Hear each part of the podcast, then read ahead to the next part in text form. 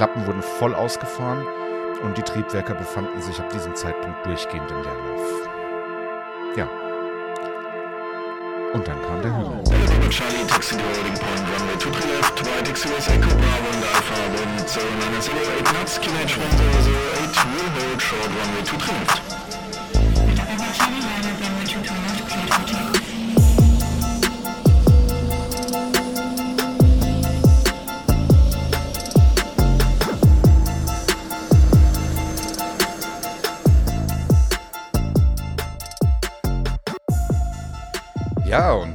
Damit herzlich willkommen zu einer weiteren Folge Aircrash Podcast.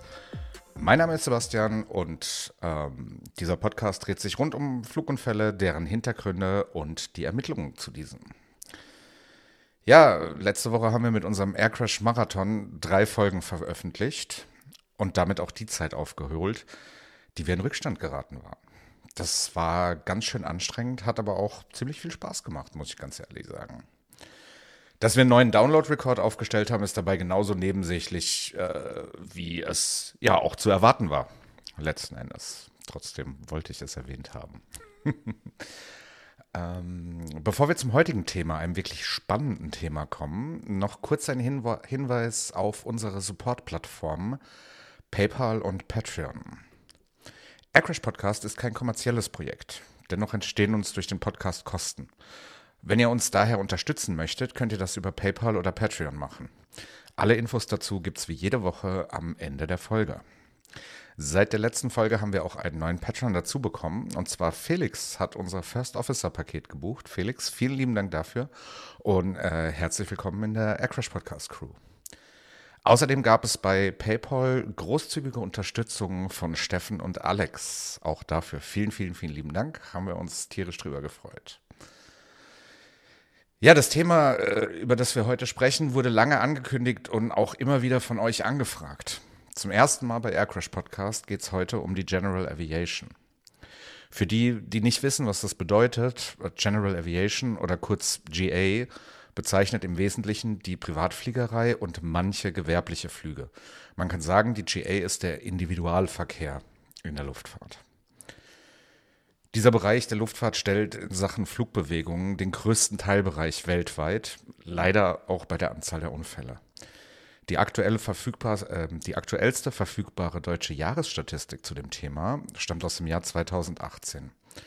In diesem Jahr wurden von der BFU 218 Unfälle über alle Kategorien erfasst. Ähm, 214 davon sind äh, der General Aviation zuzuordnen. Alleine 158 der Unfälle fallen auf Segelflugzeuge und Motorflugzeuge unter zwei Tonnen Abfluggewicht zurück. Der Unfall, über den wir heute sprechen, ist am 1.3.2012 in Egelsbach bei Frankfurt passiert. Eine Cessna Citation X stürzte kurz vor der Schwelle der Landebahn 27 in Egelsbach in einen Wald. Ja, und bevor wir uns den Unfall und das Flugzeug genauer äh, anschauen, werfen wir erstmal einen Blick auf den Flughafen. Das ist in dem Fall wirklich wichtig, da da einige Gegebenheiten an dem Platz maßgeblich zu dem Unfall beigetragen haben. Ja, EDFE e oder Egelsbach ist ein kleiner, unkontrollierter Platz mit einer 1400 Meter langen Asphalt und einer 670 Meter langen Grasbahn. Der Platz ist in Hessen zwischen Frankfurt, Offenbach und Darmstadt. Durch seine Nähe zum internationalen Flughafen Frankfurt, ist er für den Geschäftsreiseverkehr äußerst äh, beliebt und bezeichnet sich selbst im Außenauftritt als größten Privatflughafen Europas. Ähm, der Platz ist die NetJets Deutschland Zentrale, also NetJets ist die äh, Firma von Warren Buffett, äh, bei der man sich im Prinzip kleine Anteile an einem, an einem äh, Geschäftsreiseflugzeug kaufen kann und das äh, im, Gegenzug, im Gegenzug dann über eine gewisse Zeit im Jahr nutzen kann. Ja, und neben dieser Zentrale beherbergt äh, der Platz zahlreiche weitere Luftfahrtunternehmen und auch ein sehr, sehr nobles und feines Restaurant. Fliegerisch ist der Platz allerdings auch einer der anspruchsvolleren Plätze in Europa. Die Kontrollzone Frankfurt liegt direkt darüber und Instrumentenlandungen sind mangels ILS nicht möglich. Die erwähnte Bahn 2.7 ist mittlerweile die 2.6. Das hat was mit der, mit der ähm, Kompasskorrektur zu tun. Und der Anflug führt über einen Hügel, der rund 300 Fuß, Fuß über dem Platz liegt, sowie unter der Kontrollzone Frankfurt hindurch, was einen steileren äh, Endanflug erforderlich macht. Mit 72.000 Flugbewegungen, zuletzt gemessen in 2015, ist er außerdem einer der betriebsreichesten äh, unkontrollierten Plätze überhaupt. In Sachen Unfälle kommt der Platz leider auch immer wieder in die Schlagzeilen. Seit 2003 gab es an ähm, an oder um den Platz drumherum zehn von der BFU untersuchte Unfälle oder schwere Störungen. Es gibt keinen anderen unkontrollierten Platz in Deutschland, der auch nur annähernd so viele Vorkommnisse in so einer Zeit oder in diesem Zeitraum aufweisen kann. Tatsächlich ähnl ähnliche Zahlen gibt es nur an den großen Verkehrsflughäfen München, Stuttgart, Frankfurt und Berlin. Ja, das Fluggerät, um das es heute geht, lässt das Herz eines jeden Fans der modernen Luftfahrt höher schlagen. Die Cessna Citation X ist ein, oder Citation 10, wie sie richtig heißt, ist ein zweistrahliges Geschäftsreiseflugzeug. Aber nicht nur irgendeins. Mit ihren maximal zwölf Passagieren, 22,5 Meter Länge, Länge und einem maximalen Abfluggewicht von 16 Tonnen zählt sie zu den größeren Business Jets mit ihrer Reichweite von 6000 Kilometern bei einer Dienstgipfelhöhe von 51.000 Fuß kann sie transatlantisch eingesetzt werden und mit ihrer Reisegeschwindigkeit von Mach 0,92 war sie lange Zeit das schnellste Geschäftsreiseflugzeug der Welt. Vorgestellt wurde sie damals schon 1990, im Einsatz ist sie seit 1996. 329 Citation 10 wurden äh, gebaut, 29 davon sind die seit 2014 zugelassene äh, 10 Plus mit etwas höherer Geschwindigkeit. Der Grund für das Flugzeug ist relativ einfach. Ähm, nachdem die Gulfstream G650 die normale 10 2012 in Sachen Geschwindigkeit mit Mach 0,925 überholte, ist der Titel des schnellsten äh, in Serie gebauten Zivilflugzeugs heute wieder in der Citation-Familie mit eben jener äh, 10 oder 10 Plus. Die kann nämlich Mach 0,935. Ja, seit 2018 ist die Produktion der 10 allerdings eingestellt. Äh, sie wurde von der komplett neu entwickelten äh, Citation Longitude abgelöst. Diese wiederum wird seit 2019 ausgeliefert. Optisch und preislich ist die Citation 10 auch eher mehr so bei Lamborghini eingeordnet ähm, extreme Flügelpfeilung von 35 Grad, die kleinen Fenster und die Wölbung unter dem Bauch, die die extrem tief liegende Tragfläche aufnimmt. Ja, die schreien förmlich, Dude, I'm fucking fast. Die Betriebsstunde einer TEN kostet übrigens rund 2700 Dollar. Wenn ihr sowas mal chartern wollt, kommen da noch zwei Piloten, Handling-Aufschlag des Vercharterers und noch das ein oder andere, die ein oder andere Spesenposition dazu. Der Anschaffungspreis für die, die sowas eher kaufen wollen, ist mit 20,6 Millionen Euro nicht ganz auf der günstigen Seite. Der Preis ist natürlich netto und ohne Sonderausstattung. Zum Vergleich, eine Boeing 737-700 mit bis zu 10.000 Kilometern Reichweite und 149 Sitzplätzen geht so bei 79 Millionen Dollar los. Und da dürfte man noch einen ordentlichen Rabatt drauf äh, bekommen. So viel dann, ja, jetzt erstmal zur Einordnung des Flugzeuges und des Flugplatzes. Jetzt gucken wir mal auf das, was da letzten Endes passiert ist. Das ist heute alles ein bisschen technisch und auch ein bisschen rechtlich. Aber ich verspreche, ich versuche so gut wie, äh, wie es geht zu erklären. Kleiner wichtiger Disclaimer noch an der Stelle. Ähm, der Unfall wird von der deutschen BFU, also der, der Bundesstelle für Fluguntersuchung, untersucht. Diese hat in ihrem Bulletin 3 2012 einen Zwischenbericht und in 2015 einen weiteren Zwischenbericht veröffentlicht. Der Abschlussbericht war eigentlich für Ende 2015 angekündigt, ist aber bis heute nicht ähm, erschienen. Ich habe bei der BFU angerufen und habe sinngemäß gefragt, was da los ist. Äh, telefonisch wollte man da keinen Kommentar dazu abgeben, was ich jetzt auch total verstehen kann, zumal die mir ja keine Hintergründe sagen können, die in irgendeiner Form noch nicht öffentlich sind. Ähm, Sie haben mir aber gesagt, dass ich Ihnen doch bitte eine E-Mail schreiben soll, dass Sie auf die E-Mail auf jeden Fall zeitnah antworten werden und da auch nach Rücksprache mit, mit den zuständigen Ermittlern und so weiter ähm, mir ein entsprechendes Kommentar zur Verfügung stellen werden. Das hat jetzt bis zur Aufnahme der Folge leider nicht mehr gereicht. Also diese E-Mail-Antwort, die liegt mir noch nicht vor. Ähm, sobald die da ist, werde ich das dann in einer der nächsten Folgen noch klarstellen und ähm, ja, dann weiter ähm, richtig gestellt haben letzten Endes. Mir ist es halt einfach wichtig, das nochmal erwähnt zu haben, weil wir ja normalerweise nur über abgeschlossene Untersuchungen berichten. Allerdings werdet ihr schnell feststellen, dass die vorhandenen Informationen ausreichen, um sich hier ein sehr, sehr, sehr umfassendes Bild von dem Unfall zu zeichnen. Trotzdem möchte ich darauf hinweisen, dass die Herleitung der Unfallursache aus den Fakten heute von mir stammt und so von der BFU noch nicht veröffentlicht wurde. Alle anderen Faktoren, die zu dem Unfall gehören, beziehen sich aber ganz, ganz klar auf die Untersuchung. Also das muss dann natürlich auch klar sein, sonst macht es keinen Sinn, eine Folge über diesen Unfall zu machen. Ja, bei dem Flugzeug handelt es sich um die Citation X oder Citation 10 mit der Kennung November 288 Charlie X-Ray. Sie trug die Werksnummer CN 750 0219 und wurde 2003 ausgeliefert. Zunächst war sie als Delta Bravo Kilo Lima India für Lidl im Werksverkehr unterwegs. Danach wurde sie dann über die Cessna Finance Corp an den asiatischen Media Medienkonzern Asia Today verliest. Zum Zeitpunkt des Unfalls war sie im Besitz eines äh, Textilkonzerns dessen Inhaber übrigens an dem Tag auch der Kapitän war. Also der Inhaber von dem Textilkonzern ist die Maschine an dem Tag selbst geflogen. Sie war mit fünf Personen an Bord auf dem Weg von Linz in Österreich nach Bratislava, Slowakei. Der Zwischenstopp in Egelsbach war zur Aufnahme eines äh, weiteren Passagiers geplant und dementsprechend nichts Außergewöhnliches. Ja, dem Start um, in Linz um 18.16 Uhr am 1. März erfolgte ein ereignisloser Flug nach Instrumentenflugregeln Richtung Frankfurt. Ähm, ein Instrumentenflug ist ein Flug, bei dem man ganz einfach gesagt sich nicht auf Referenzpunkte am Boden verlässt, sondern das Flugzeug unter Hilfe der Fluglotsen und der Bordinstrumente steuert.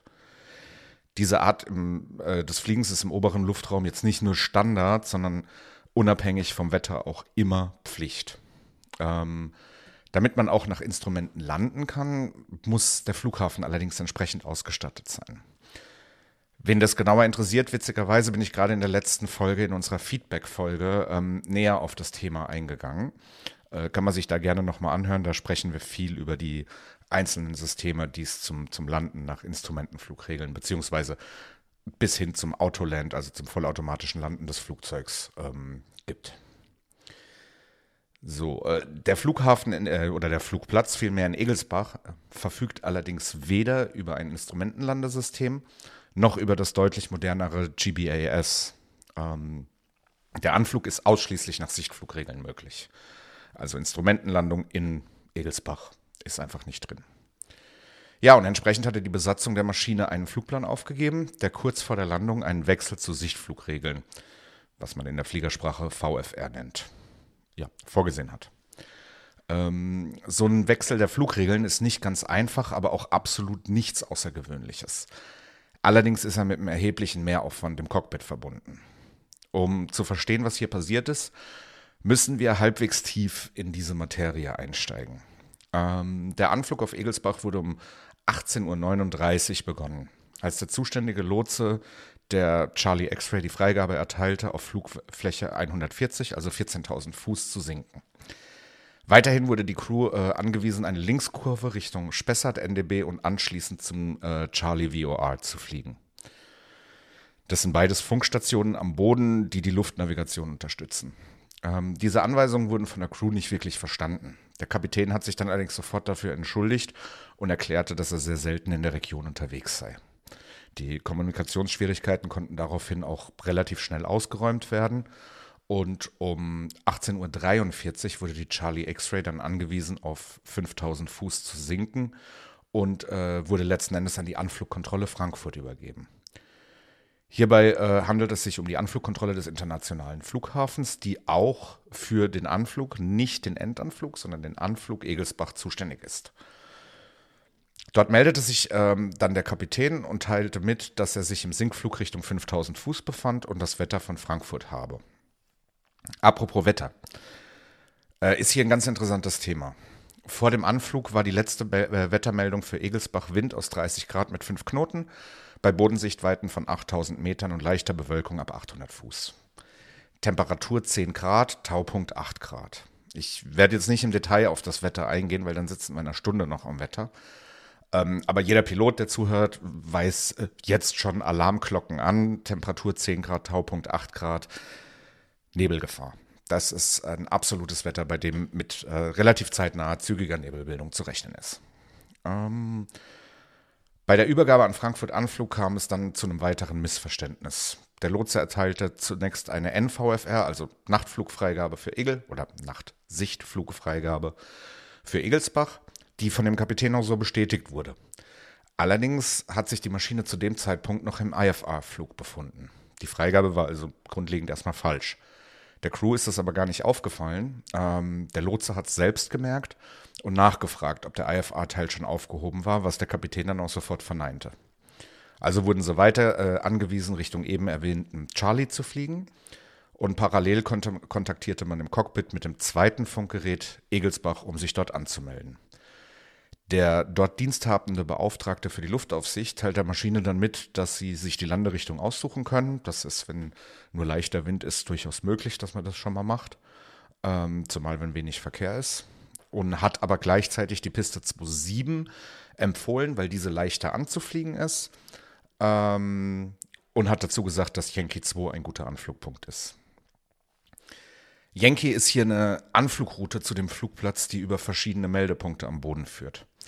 Yankee 2 ist in diesem Fall der Punkt am Boden, ähm, an dem die Maschine quasi den Endanflug beginnt. Ja, die hilfreichen Informationen aus Egelsbach wurden dann an Frankfurt übermittelt mit der Info, dass man dem Vorschlag des Platzes folge und einen Endanflug aus vier Meilen Entfernung starten wolle. Das entspricht Yankee 2. Der Fluglotse bestätigt es und weist die Maschine an, die Yankee-Route zu verwenden. Die Freigabe wurde nach Yankee 1, einem Punkt etwas nordöstlich von Yankee 2, erteilt ähm, von hier ist die Route dann quasi ein beschriebenes Standardanflugverfahren an den Platz. Weniger, äh, wenig später teilt der Lotse nach weiteren Freigaben, zuerst für 4000 Fuß, dann für 3000 Fuß noch mit, dass die Maschine ihren äh, IFR-Flugplan schließen und zur VFR übergehen könne. Das Ende des IFA-Teils ähm, des Fluges wird von dem Lotsen um 17.54 Uhr bestätigt. Also das ist auch, das ist ein normaler Vorgang, wenn ein Flugzeug von, von IFA in VFA wechselt. Ähm, dann wird der IFA-Flugplan geschlossen und der wird dann auch offiziell aufgehoben und das ist hier eben um 17.54 Uhr passiert. Allerdings wird es jetzt ein bisschen kompliziert. Ähm, den Teil vom Anflug, der jetzt kommt, den möchte ich ganz gerne mit einem Zitat aus dem Untersuchungsbericht beginnen. Die Auswertung des Cockpit Voice Recorders deutet darauf hin, dass die Besatzung den Meldepunkt Echo in das Flight Management System FMS eingetragen hatte. Ja, was bedeutet es? Etwas südwestlich von Yankee One, also dem Startpunkt der Anflugroute, befindet sich der Meldepunkt Echo ein Meldepunkt, ähm, der bei einer anderen An- und Abflugroute verwendet wird. Die BFU geht davon aus, dass dieser Meldepunkt in den Computer eingegeben wurde, der die Flugroute an den Autopiloten übermittelt. Ähm, hier beginnt auch gleichzeitig nach meiner Meinung die Fehlerkette dieses Unfalls.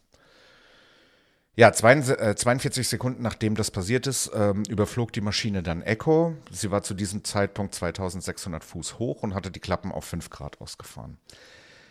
Die Geschwindigkeit betrug 285 Knoten, Klammer auf, das ist viel zu schnell, Klammer zu, bei einer Sinkrate von 600 Fuß in der Minute.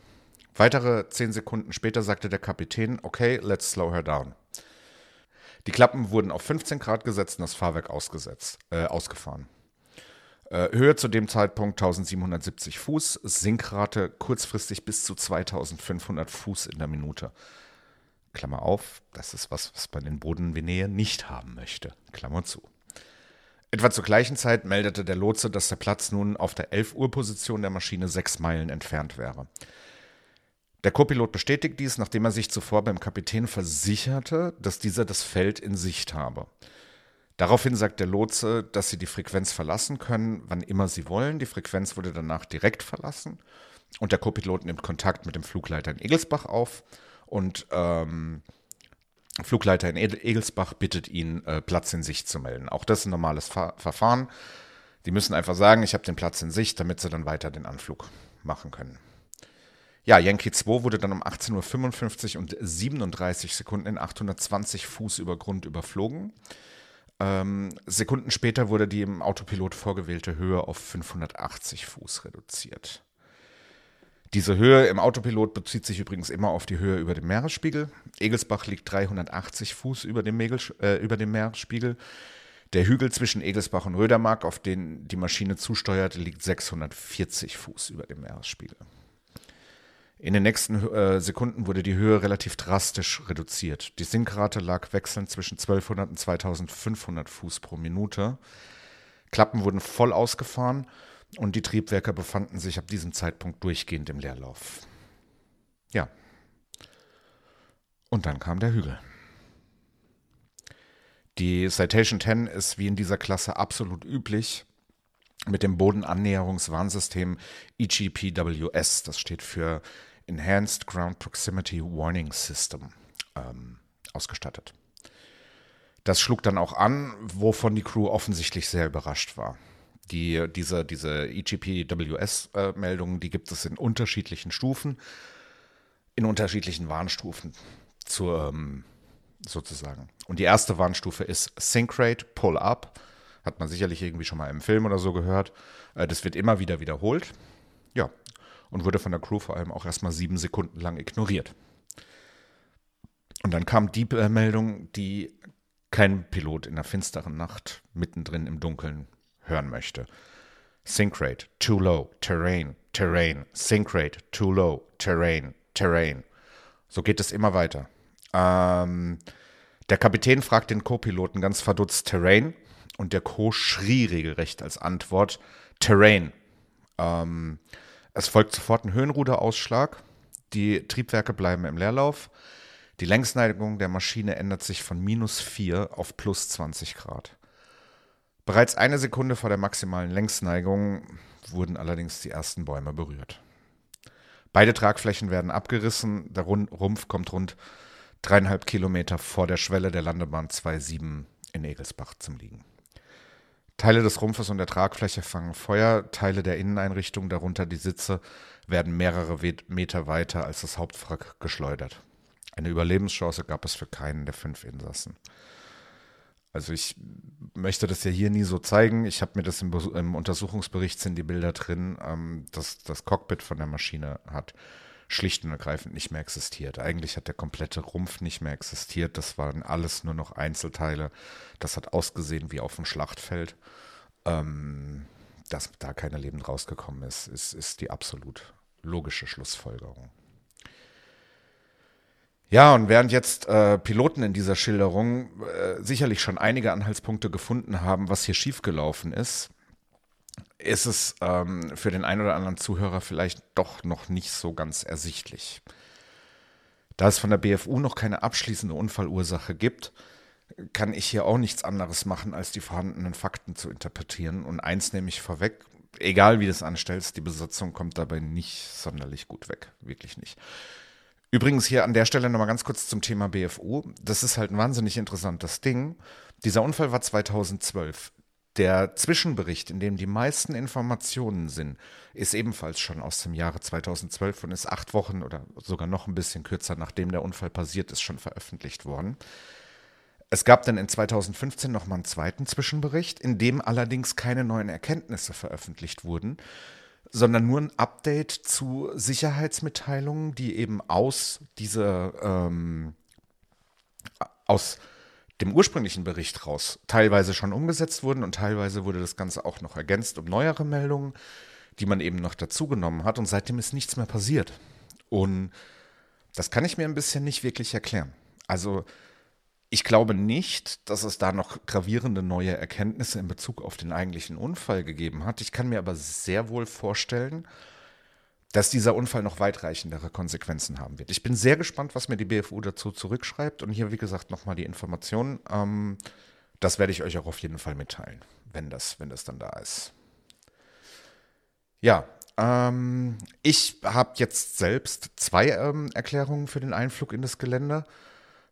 Bei dem es sich, also bei diesem Unfall handelt, handelt es sich übrigens um einen ganz klassischen sogenannten Controlled Flight into Terrain, also einen Einflug ins Gelände bei dem die Crew die volle Kontrolle über die Maschine hatte. Ja, beide meine Erklärungen haben den gleichen Ausgangspunkt. Ähm, der Unfall kann auch eine Kombination von beiden gewesen sein.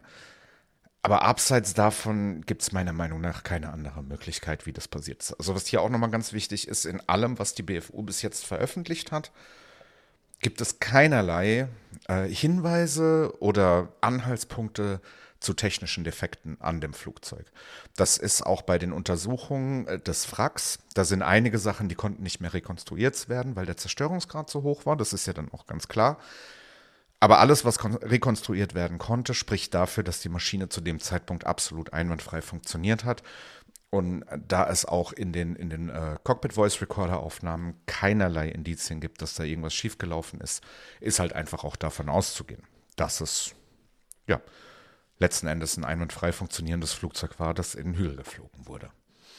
Ähm, ja, zunächst ist einmal festzuhalten, dass der Anflug bis Sekunden vor, Ein vor dem Einschlag vom Autopiloten geflogen wurde und dass man sich offensichtlicherweise auf eine programmierte Route verlassen hat.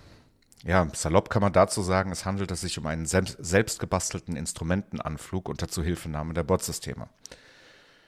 Die Crew war sich zu keiner Zeit in den letzten Minuten über ihre tatsächliche Position bewusst. Das höhere Gelände vor der Schwelle ist in gängigen Karten, also in gängigen Luftverkehrskarten, nicht eingetragen, weil es da auch gar nicht eingetragen sein muss. Daher ist auch davon auszugehen, dass dieses der Crew völlig unbewusst war.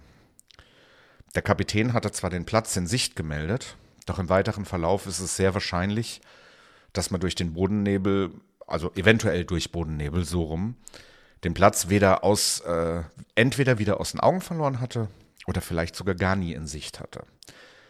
Äh, zu dem Platz und der Sichtbarkeit bei Nacht von dem Platz an sich ähm, Egelsbach ist mit einem sogenannten APAPI ausgestattet.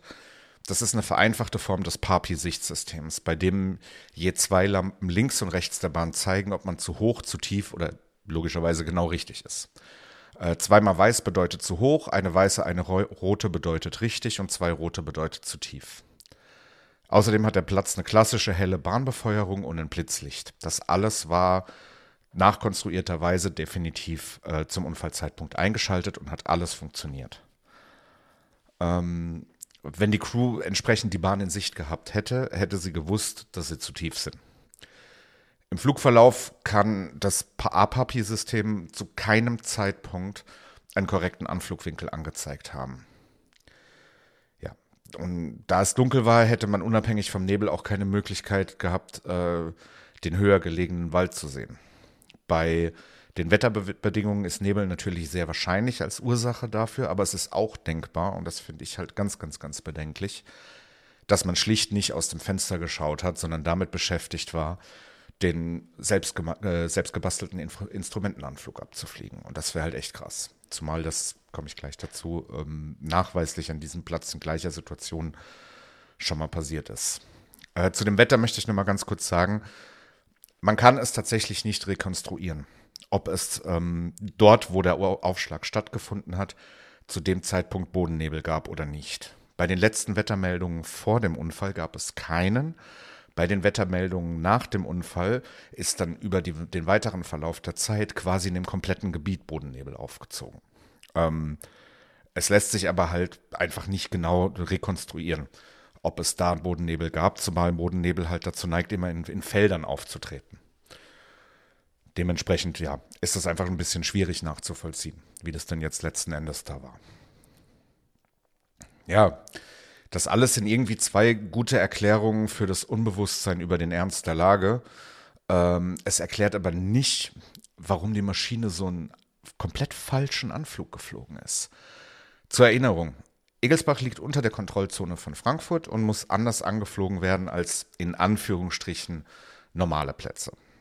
Ähm, normalerweise wird ein Endanflug mit so einem Flugzeug durchgängig mit 3 Grad geflogen.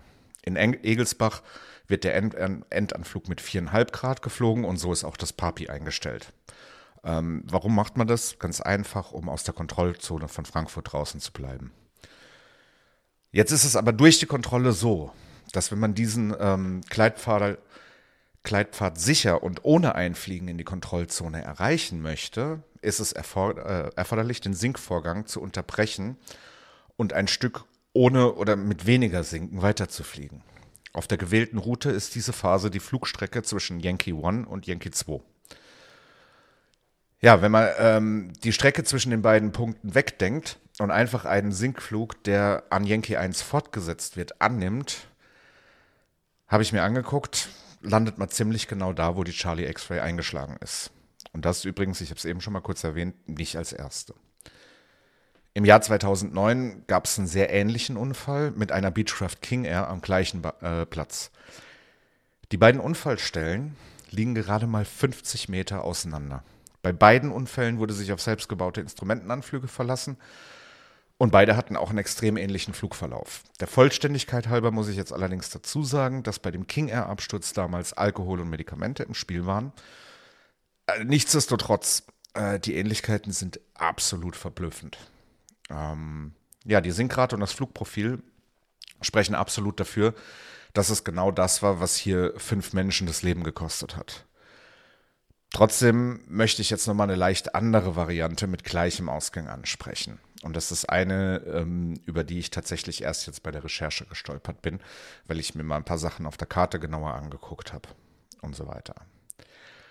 Ähm, der Kapitän bekam ja den Anflug über Yankee 2 empfohlen und hat das auch so weitergegeben, dass er den also genauso durchführen wird. Gleichzeitig wurde aber im Flight Management System anstatt des Meldepunktes für die Yankee-Route der Meldepunkt Echo programmiert. Wenn man davon jetzt einfach mal davon ausgeht, was wir nicht wissen und was wir wahrscheinlich auch nie erfahren werden, aber wenn man einfach mal davon ausgeht, dass man es tatsächlich geschafft hat, Echo und Yankee 2 zu verwechseln, und sich dann mal noch die Entfernung von Yankee 2 zur Schwelle anschaut und quasi den Flugweg von Yankee 2 zur Schwelle nimmt und den an dem Meldepunkt Echo startet. Ich hoffe, dass, ich hoffe, ihr könnt mir noch folgen. ähm, dann endet der Flug ziemlich genau da, ja, wo die Charlie X-Ray eingeschlagen ist. Berücksichtigt man die Bodenhöhe noch sogar auf ein paar Meter genau da, tatsächlich.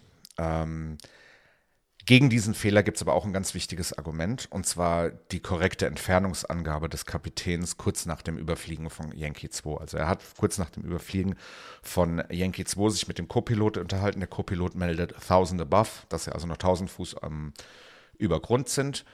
Und der Kapitän antwortet mit Three Miles to go. Und das entspricht tatsächlich äh, der Entfernung von kurz nach Yankee 2 bis zur Landebahnschwelle. Ähm, es gibt aber auch was, was dafür spricht. Und zwar wurde nach der Empfehlung und der Ankündigung, dass man die Yankee-Route fliegen wird, Yankee 2 nie wieder erwähnt. Also bleibt ein bisschen dubios, ist ein bisschen komisch das Ganze. Ähm, ja, das aber ist definitiv was, was wir nie erfahren werden, weil es wird nicht mehr drüber gesprochen und es ist äh, scheinbar sind die Daten im FMS nicht rekonstruierbar. Sonst wäre das in dem Zwischenbericht, der nach der Auswertung des Flugdatenschreibers und des Cockpit Voice Recorders entstanden ist, auf jeden Fall erwähnt gewesen. Im Endeffekt ist es aber auch völlig egal, ob der Flug im, im, Wald endete, weil man einen falschen Anflug oder einen falschen Wegpunkt programmiert hatte. Der Anflug hätte so in jedem Fall nicht stattfinden dürfen. Im, Gewerb äh, im gewerblichen Betrieb wäre tatsächlich sogar verboten gewesen, weil man ähm, eben im gewerblichen Betrieb die Landestrecke mit dem Faktor 1,6 der tatsächlich benötigten Strecke berechnen muss. Die benötigte Landestrecke der Charlie X-Ray war in diesem Fall, gehe ich davon aus, wenn man wenig, also relativ wenig Sprit berücksichtigt und die wenigen Personen an Bord mit einbezieht, ungefähr bei 920 Metern gelegen. Mal 1,6 macht das 1472 Meter. Die nutzbare Länge der Landebahn 27 in äh, Egelsbach sind 1166 Meter. Jetzt, wie gesagt, der Flug war kein gewerblicher Flug, das heißt, diesen Faktor 1,6 muss man nicht äh, berücksichtigen. Unabhängig davon sind aber diese Minima auch nicht aus Blödsinn erstellt. Allgemein ist es halt schon extrem riskant. Also mit 920 Metern minimaler Landestrecke. Und da bin ich wirklich vom Minimum ausgegangen. Wir wissen nicht genau, wie viel Sprit in dem Flugzeug war, weil es sollte ja danach noch nach Bratislava weitergehen. Ich gehe davon aus, dass es recht wenig war, weil man wusste, dass man einen kurzen Platz anfliegt, aber das wissen wir nicht genau. Das heißt, die Strecke hätte unter Umständen sogar noch länger sein können. Und dann bist du halt bei einer Margin von unter 100 Metern ganz schnell und dann ist es eigentlich nicht mehr cool. Ja. Dazu kommt halt, und das ist das, was bei mir auf so großes Unverständnis stößt und immer wieder in der, in der, gerade in der Businessfliegerei auf Unverständnis stößt. Ähm, man wollte einen Passagier einladen. Das General Aviation Terminal des internationalen Flughafens in Frankfurt, und das weiß ich aus eigener Erfahrung, ich bin diese Strecke schon gefahren, ist von Egelsbach einfach in unter 15 Minuten zu erreichen. Und da musst du dich nicht anstrengen und da musst du nicht aufs Gas treten. Ja, also das ist wirklich nicht weit. Du fährst im Prinzip Egelsbach raus, fährst auf die A5, fährst die nächste Ausfahrt wieder runter und stehst nach, keine Ahnung, einem Kilometer anderthalb vom General Aviation Terminal, das ja im Süden vom Frankfurter Flughafen ist. Ähm, natürlich ist es deutlich, deutlich teurer, nach Frankfurt zu fliegen und man läuft halt auch Gefahr, auf die Landung oder vor allem auf den Widerstart warten zu müssen, wegen der Slot-Thematik an diesem extrem geschäftigen Flughafen. Ja, im Gegenzug kann man dort aber nachts mit ILS äh, ganz normal als IFA-Flug landen, wird praktisch bis in die Bahn reingesprochen und gut ist. Die Landegebühren sind ungefähr zehnmal so hoch wie in Egelsbach. Für eine Citation X damals, äh, dürfte sie damals so um die 2000 Euro liegen. Die Landegebührentabelle von Frankfurt ist extrem kompliziert und, und unzählige Seiten lang. Und ich habe es jetzt auch nicht alles durchgelesen. Ich meine aber tatsächlich ähm, aus eigener Erinnerung raus zu wissen, dass die noch in eine Kategorie fallen müsste, bei der die Tonne Landegewicht ungefähr 100 Euro äh, kostet. Dann kommt da noch eine Pauschale drauf, Lärmemissionen und so weiter, und dann bist du halt bei ungefähr 2000 Euro. Dazu nochmal rund 1000 Euro für Handling und so weiter. Natürlich ist das alles viel Geld, das ist überhaupt keine Frage. Aber beim Flugzeug, das 20 Millionen Euro kostet, sollte so ein Aufpreis nicht verleiten, einen solchen Wahnsinn zu veranstalten. Ja.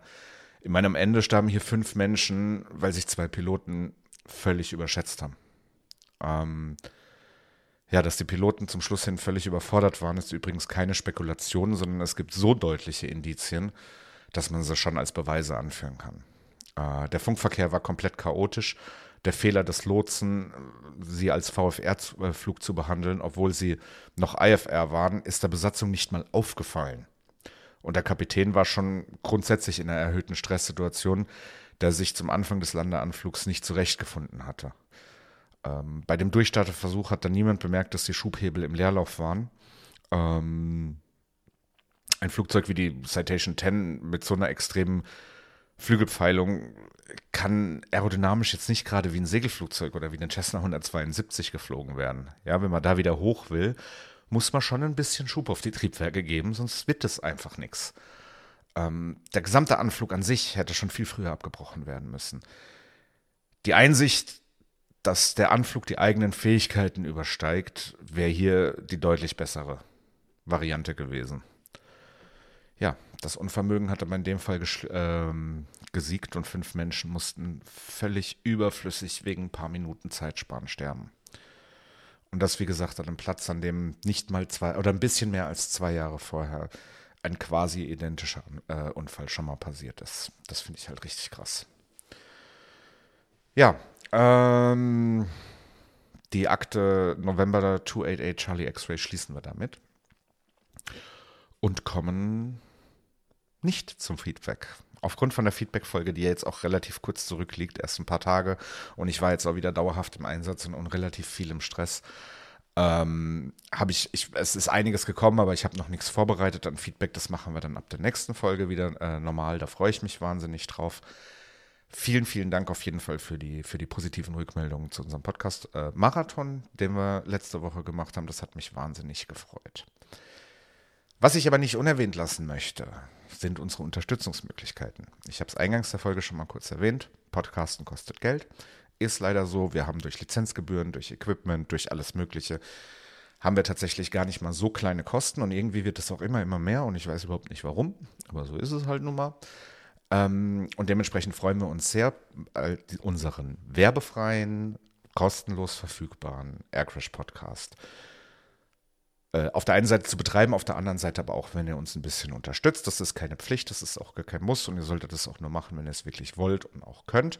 Aber wenn ihr alle diese Kriterien erfüllt, dann haben wir sogar gleich zwei Möglichkeiten, wie man uns letzten Endes unterstützen kann. Und zwar ist die erste die ähm, ja, Creator-Unterstützungsplattform Patreon. Da findet ihr uns unter www.patreon.com slash aircrashpodcast.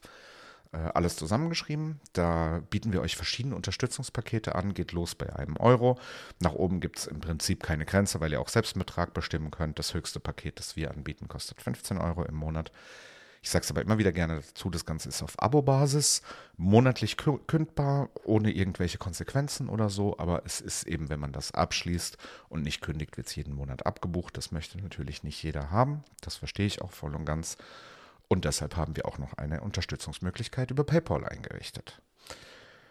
Unsere PayPal-Me-Seite findet ihr unter www.paypal.me slash aircrashpodcast. Und da könnt ihr uns im Prinzip mit einem freien Betrag, äh, so wie ihr möchtet, unterstützen. Gerne auch eine Nachricht dazu schreiben, freue ich mich immer drüber. Sämtliche Patrons und PayPal-Unterstützer werden in der Folge erwähnt. Wenn ihr das nicht möchtet, einfach eine kurze Hinweis dazu, dann machen wir das natürlich äh, auch so.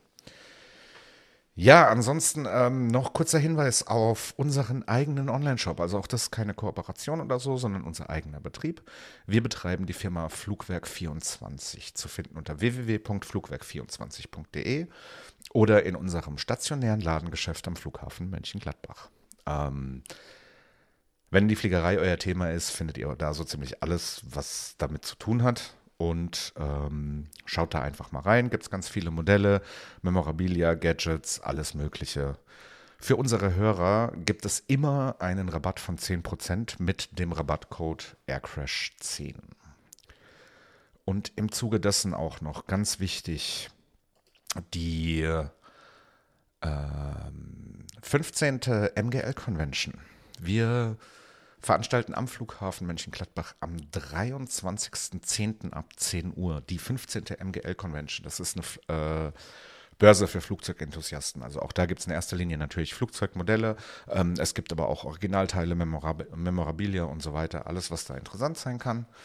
Ähm, diese Börse ist eine feste Institution am Flughafen Mönchengladbach gewesen, bis Corona kam.